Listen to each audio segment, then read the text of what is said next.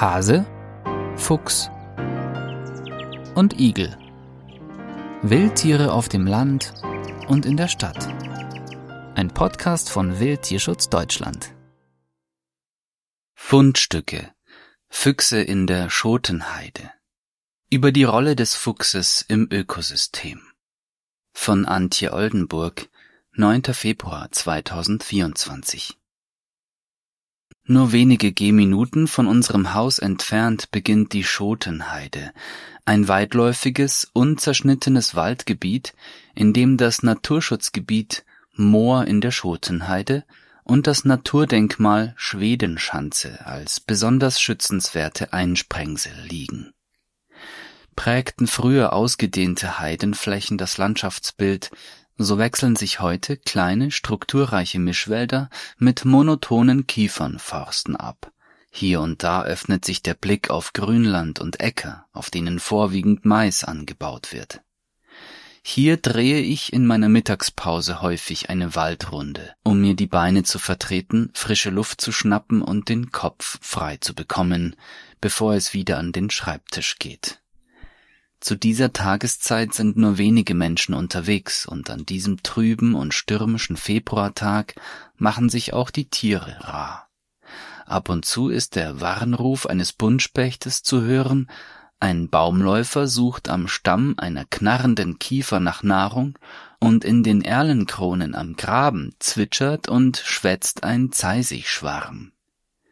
Plötzlich lenkt das tiefe Kroak der Kolkraben meine Aufmerksamkeit auf ein lichtes Waldstück, in dem ein monumentaler Hochsitz steht. Rund 15 Raben fliegen laut rufend zwischen den Kiefern umher. Ein sicheres Zeichen für einen reich gedeckten Tisch. In der Vergangenheit habe ich dort wiederholt Knochen, Fellreste und Eingeweide von Rehen und Darmwild gefunden auch Fallwild wurde dort manchmal abgelegt. Doch dieses Mal trifft mich der Anblick, der mich nur wenige Meter vom Waldrand entfernt erwartet, unvorbereitet.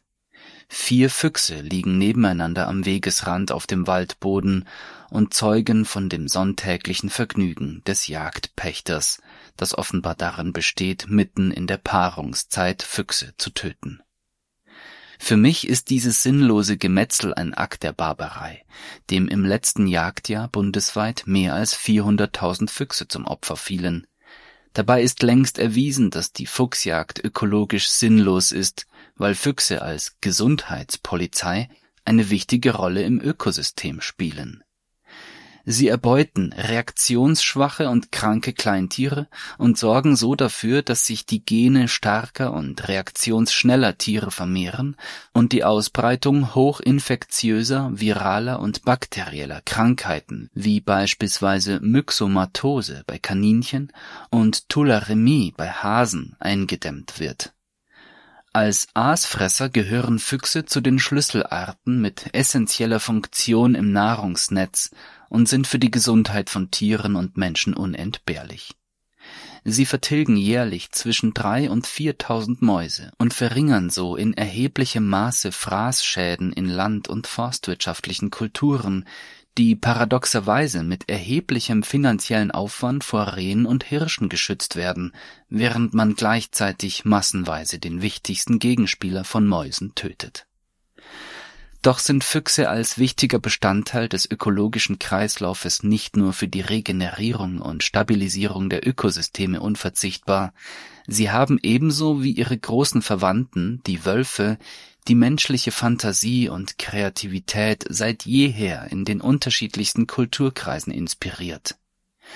Als Charaktereigenschaften werden dem sozialen Vierbeiner in unzähligen Mythen, Fabeln, Märchen, Erzählungen und Comics Fürsorglichkeit und Aufopferungsbereitschaft, vor allem aber List und Schleue zugeschrieben, die sich je nach Situation als Heimstücke und Verschlagenheit oder als Weitsicht und Klugheit manifestieren Gerade diese Ambivalenz ist es, die den scheuen, verspielten und anpassungsfähigen Beutegreifer zu einem faszinierenden Sympathieträger gemacht hat, dem heute weite Teile der Bevölkerung, nicht zuletzt aufgrund seiner Schönheit, positiv gegenüberstehen.